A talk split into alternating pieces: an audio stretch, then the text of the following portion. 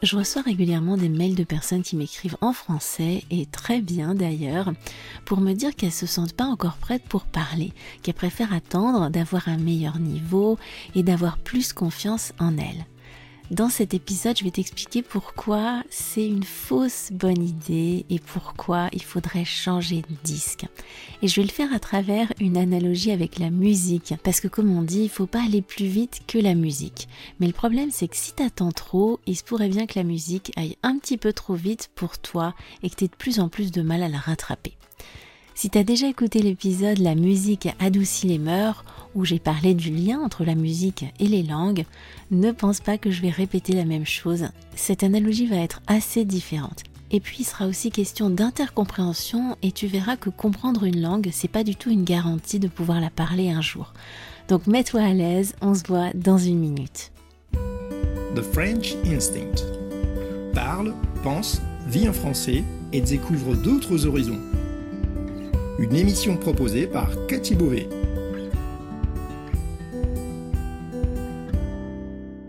Vous écoutez le podcast The French Instinct, une bulle francophone pour vous immerger dans le français authentique et vous perfectionner tout en vous proposant un moment de détente, de découverte et d'inspiration. Moi c'est Cathy, je suis française, prof de français langue étrangère passionnée par les langues et tout au long de ces émissions, on parlera de la vie de tous les jours, de la langue française, de la France, mais aussi d'autres langues, d'interculturel, d'apprentissage. Bienvenue dans ma bulle.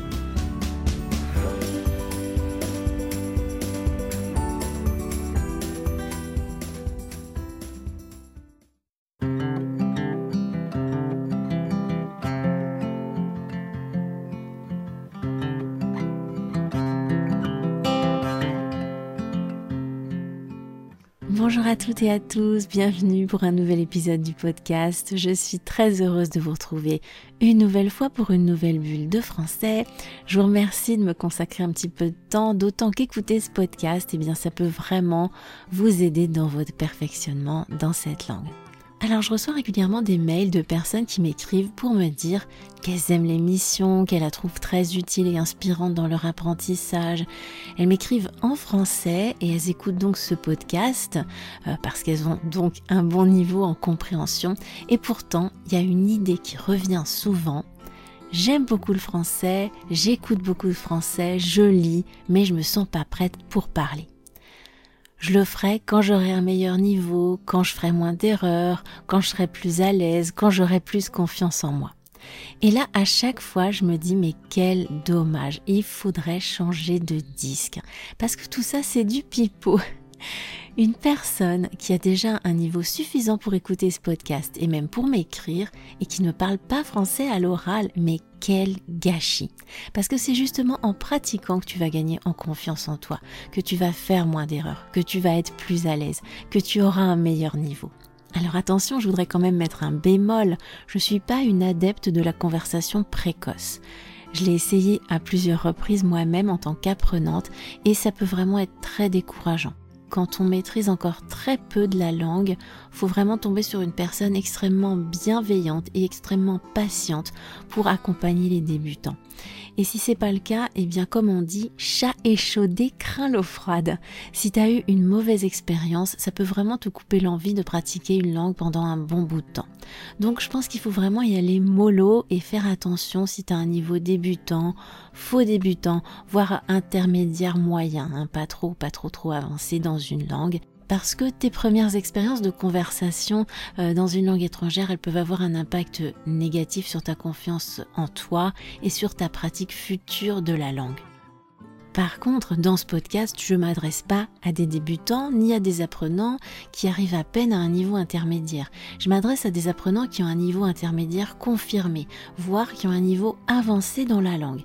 Et là, décider délibérément de ne pas parler alors qu'on a déjà un bon niveau en compréhension, et peut-être même en expression écrite en se disant j'aurai plus confiance en moi si j'attends, quand j'aurai un meilleur niveau ça ira mieux, eh bien c'est une fausse bonne idée. L'expression orale et la conversation, c'est une compétence à part entière et il faut l'exercer de la même manière que tu exerces ta compréhension orale ou écrite et ton expression écrite. Il y a une part de compréhension dans une conversation, bien sûr, et oui, en écoutant, en lisant, en écrivant, tu vas progresser globalement dans la langue. C'est très important, c'est essentiel. Mais si tu parles jamais, ta compétence pour t'exprimer, elle va être bancale. Il faut que tu te familiarises avec la prononciation, donc que tu t'exerces à prononcer à l'oral pour que ça devienne fluide déjà. Même si tu as compris ce que ton interlocuteur te dit en français, et peut-être même que tu sais exactement ce que toi tu veux lui dire. Si t'as jamais ouvert la bouche en français, ou très peu, ça va être très difficile. Ça va pas te sembler naturel, ça peut te sembler laborieux, pénible, et même peut-être désagréable t'as pas suffisamment de pratique pour prononcer avec fluidité et t'as pas activé les circuits neuronaux qui permettent à tes pensées d'être oralisées en français. C'est comme tout, ça s'active, ça s'exerce, ça se travaille.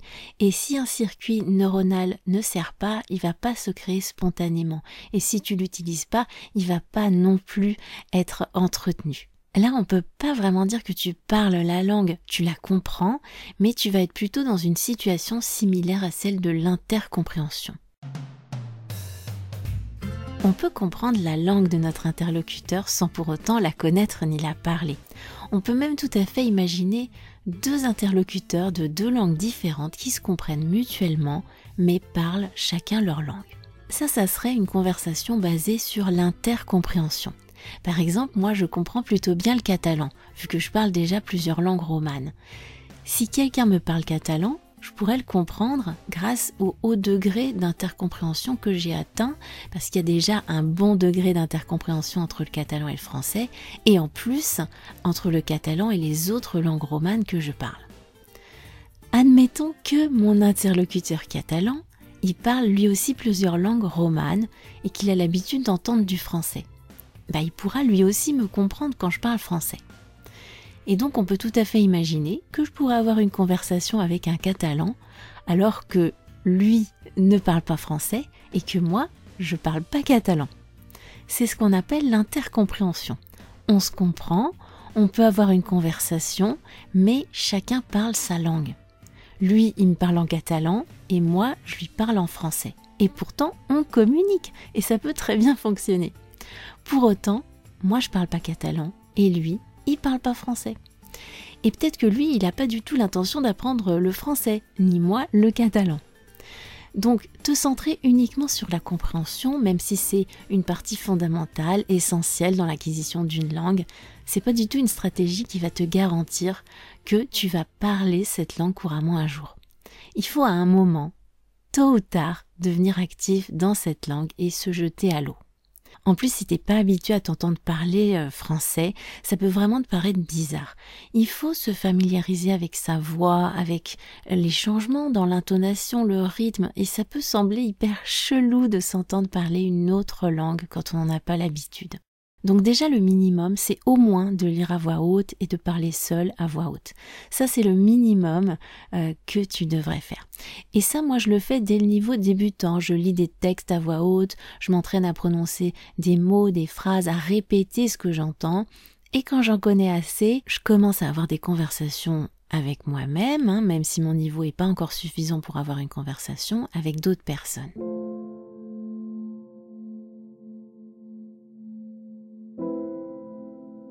Mais il y a un autre gros problème si t'as pas de conversation en français.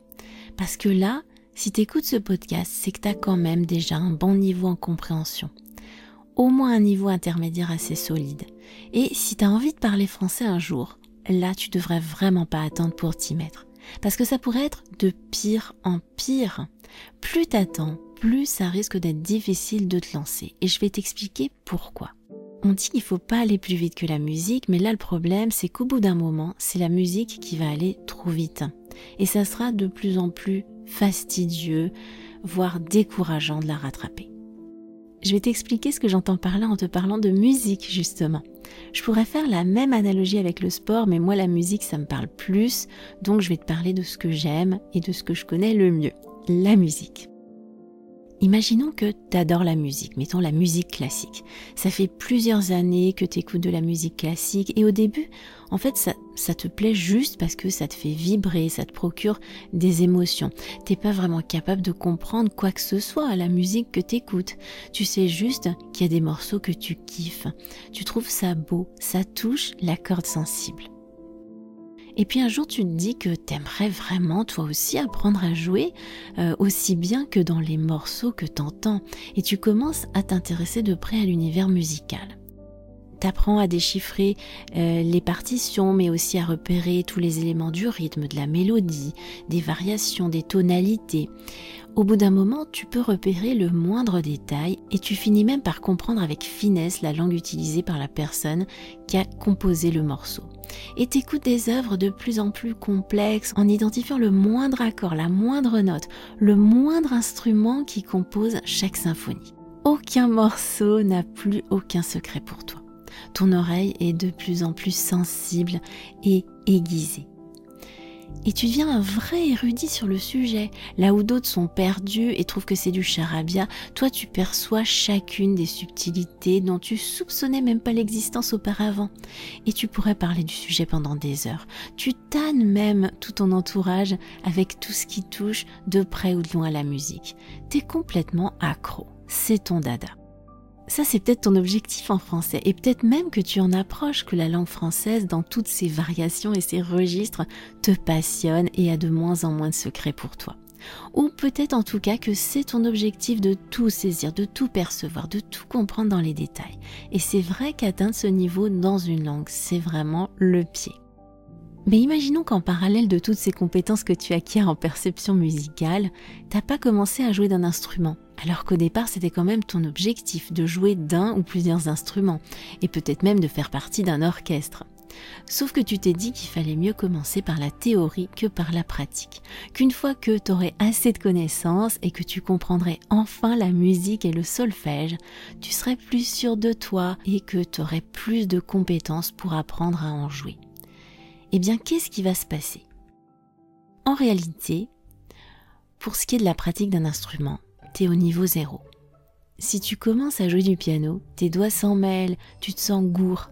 Si tu essaies le violon, tu fais grincer les cordes.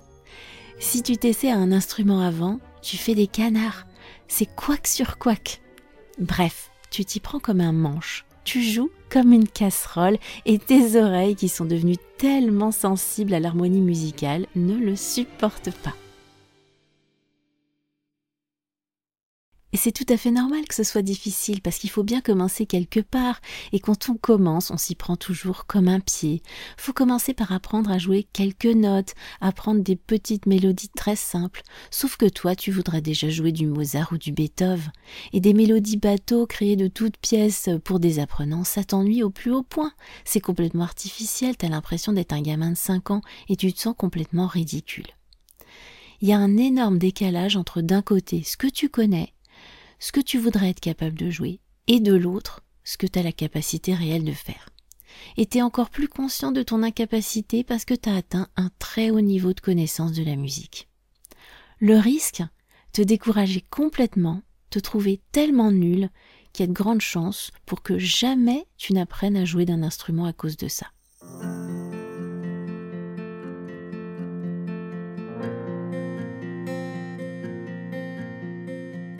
Tu te contenteras d'écouter de la musique et c'est super, mais tu auras cette frustration de te dire que t'as pas été capable de devenir un vrai musicien. Alors que finalement, si en parallèle que tu développais ton oreille et tes connaissances musicales, t'avais commencé à pianoter, à faire quelques gammes, quelques accords, quelques mélodies simples, t'aurais appris à jouer de mieux en mieux aussi. Bien sûr, au début, t'aurais joué des trucs assez simples avec plein de fausses notes et t'aurais joué juste pour toi quand tu savais que personne ne t'écoutait. Mais justement, progressivement, avec la pratique, tes doigts auraient gagné en agilité et t'auraient développé dans ton cerveau ces connexions qui t'auraient permis de devenir un vrai musicien. Et un jour, eh ben, t'aurais tenté de jouer devant d'autres personnes et avec d'autres personnes. Est-ce que tu la vois maintenant, l'analogie avec ta pratique du français? Si tu continues à te dire que c'est trop tôt pour parler, et si alors que tu as déjà un bon niveau en compréhension, tu t'es pas encore jeté à l'eau pour essayer de t'exprimer à l'oral, tu risques d'être encore plus découragé et frustré le jour où tu le feras. Parce que l'écart entre ce que tu es capable de comprendre et peut-être même d'exprimer par écrit et ce que tu es capable de dire à l'oral sera devenu immense. Et au bout du compte, tu risques de jamais te mettre à parler. Je te laisse méditer sur ce que je t'ai dit aujourd'hui. Peut-être que tu t'es reconnu dans ma petite histoire. En tout cas, j'attends tes impressions sur cet épisode. N'oublie pas de partager les épisodes, de partager le podcast autour de toi, de laisser des avis. Allez, je te souhaite un bon week-end, une excellente semaine. Prends soin de toi et puis à plus.